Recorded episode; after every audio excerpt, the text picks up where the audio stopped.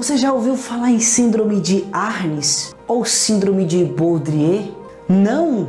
Pois bem, fica comigo até o final desse vídeo para você aprender sobre esta patologia.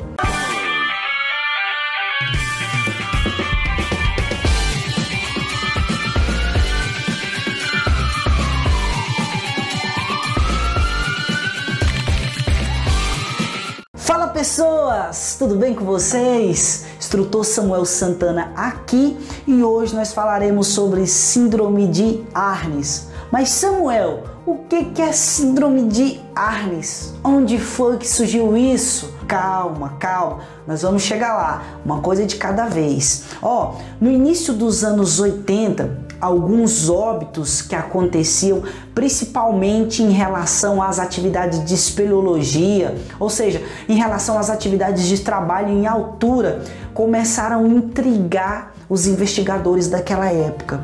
Porque chegavam no, local e aparentemente o indivíduo estava saudável, estava em óbito, não se tinha o mecanismo do trauma, não sabia o que estava acontecendo e aquilo intrigou por muito tempo os investigadores daquela época, certo? Mas como tudo tem uma solução, como tudo se chega a um resultado, foi descoberto então a síndrome de Arnes de uma forma um pouco diferente, um pouco estranha, mas nós vamos chegar lá para que facilite a sua compreensão também. Vamos aqui, para você entender melhor, de forma mais dinâmica, de forma mais didática, trouxe para vocês os dados referente a fator, sinais e sintomas, tratamentos e algumas outras particularidades para que você possa entender melhor a síndrome de Arnes, antigamente como conhecida ou em outros países conhecida como síndrome de Baudrier ou síndrome da suspensão inerte, aqui no Brasil mais popularizado como síndrome de Arnes, beleza? Vem para cá, vamos aprender junto aqui. Fator. O fator da síndrome de Arnes, o principal fator é o seguinte, ó, são dois fatores interligados em uma só situação, que é a imobilidade mais a suspensão em corda ou suspensão por corda, se assim você preferir. Esta imobilidade mais a suspensão por corda, ela leva a uma má circulação devido à compreensão das principais artérias né? principalmente aqui a partir da pelve, abaixo da pelve. O indivíduo, para sofrer, no caso aí, uma síndrome de Arnes, geralmente é um indivíduo que está suspenso, imóvel por corda.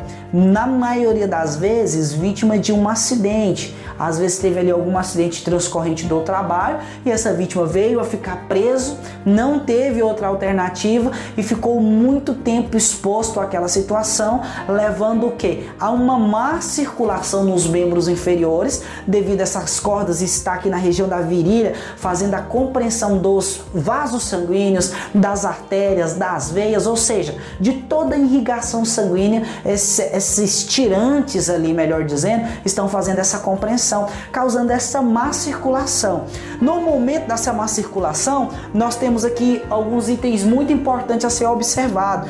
Uma retenção, uma retenção desse sangue em até mais ou menos 60%, certo? Em mais ou menos 60%, dando um total em mais ou menos de 20% em cada membro, mais ali 20% nessas outras regiões, levando em torno de 60% desse volume sanguíneo, desse volume sanguíneo que era para estar tá circulando no corpo, vai estar preso ali nos membros, é, causando ali uma má circulação e também alguns outros fatores que a gente vai estar tá falando um pouco mais à frente, certo? Então vamos aqui, causando ali em torno de 60% de retenção, 20% em cada membro, o que vai passando lá por choque, já praticamente classe 2, que em torno aí, que é onde essa vítima tem em torno de perca de 15 a 30% do volume sanguíneo, mais ou menos semelhante isso aí. Isso é mais ou menos uma semelhança, um processo de associação que se faz, certo? Então, nessa situação,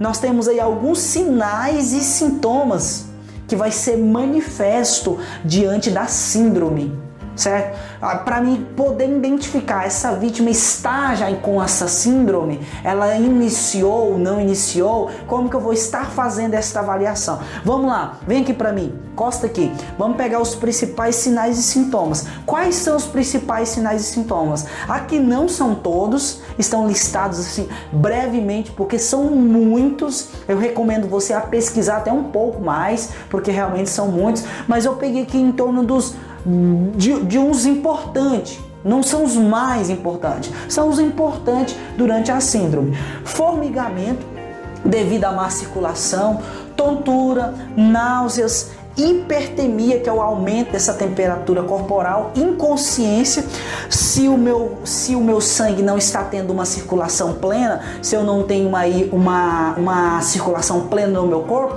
automaticamente eu vou ter, eu vou ser levado à inconsciência, porque o volume de sangue que deveria estar circulando e o volume de oxigênio que deveria estar circulando no meu corpo, ele está em deficiência. Se nós temos aqui praticamente 60% desse volume de sangue retido nos membros inferiores, só nos sobraram e outros 40% para irrigar o restante do corpo. Você, você entende mais ou menos a gravidade desta situação? E cada minuto que esse indivíduo fica em suspensão ou até mesmo imobilidade nessa circunstância, o quadro dele só vai agravando, só vai piorando a situação, certo? E nós temos aqui por último também, depois da inconsciência, nós podemos ter também até um choque circulatório e etc certo? Além de má perfusão celular, má perfusão dos órgãos, além de hipóxia, de anóxia, de várias outras circunstâncias que pode estar agravando ainda mais o quadro dessa vítima devido a essa situação, ok? Então vamos lá. Certo? Passamos disso aqui, nós temos basicamente os principais tratamentos dentro do pré-hospitalar. Isso aqui nós não vamos levar para o intra-hospitalar. Isso aqui é o pré-hospitalar, é o que nós temos ali na cena, muitas das vezes até mesmo sem equipamento para poder fazer alguma coisa para a vítima. De início nós temos o que? O tratamento, que é a posição fetal né, onde nós vamos estar melhorando a circulação sanguínea dessa vítima. Nós temos também como opção a posição ventral, né, colocar essa, essa vítima com a barriga no chão e dar uma esticada nessa vítima para que eu melhore a circulação dela. Uma outra opção que nós temos também é fazer o que? Elevar os membros dessa vítima, porque nós temos lá os músculos que através né, do sistema venoso fariam lá nas pernas o bombeamento de sangue pro coração. Porém, se isso não acontece de forma dinâmica, de forma que o próprio corpo, de forma fisiológica, melhor dizendo, que o próprio corpo faria, nós vamos ter que fazer isso de forma mecânica. Saímos da forma fisiológica, que era o natural do corpo, partimos para a forma fisiológica. E o que nós devemos fazer aí? Nessa situação, nós temos como opção é, o levantamento dos membros inferiores dessa vítima, para que possa, aquele volume de sangue que está ali naqueles, no, nos músculos da perna, ele possa fazer o que? Irrigar o restante dos, irrigar o, o restante restante dos tecidos. É lógico que não é tão simples assim como propriamente dizer, mas são condutas que devemos tentar no momento do atendimento. E por último aqui eu, eu guardei essa situação que é o encaminhamento de preferência para hemodiálise. Né? Esta vítima provavelmente ela vai precisar de hemodiálise porque ela teve praticamente mais que 60% do volume do sangue retido em determinadas partes. Então é imprescindível que algumas complicações pode acontecer, até mesmo como coagulopatia e outras situações, né? Acidose e outras situações que pode estar tá levando essa vítima a uma complicação muito maior, certo? Aqui eu guardo um ponto muito importante que eu gosto de, eu gosto de deixar por por último, que ele vai ficar nessa lacuna aqui, que seria o resgate. Por quê? Por que resgate aqui? Por que resgate aqui e por que não resgate mais em cima ou antes dos sinais e sintomas? Porque o resgate é um ponto muito importante a se enfatizar. Por que, que nós vamos enfatizar bastante o resgate? O resgate ele precisa ser rápido. Enfatiza para mim, rápido. Rápido não é correndo.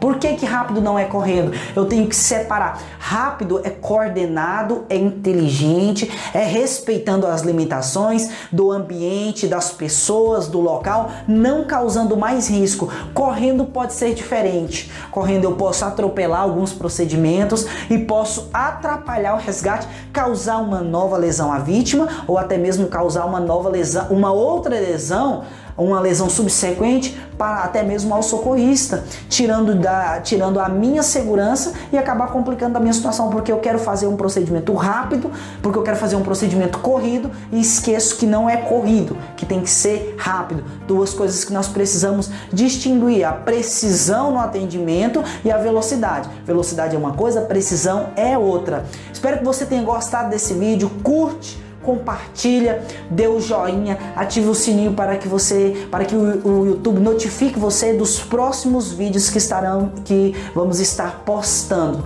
ok? Até a próxima e fica a dica.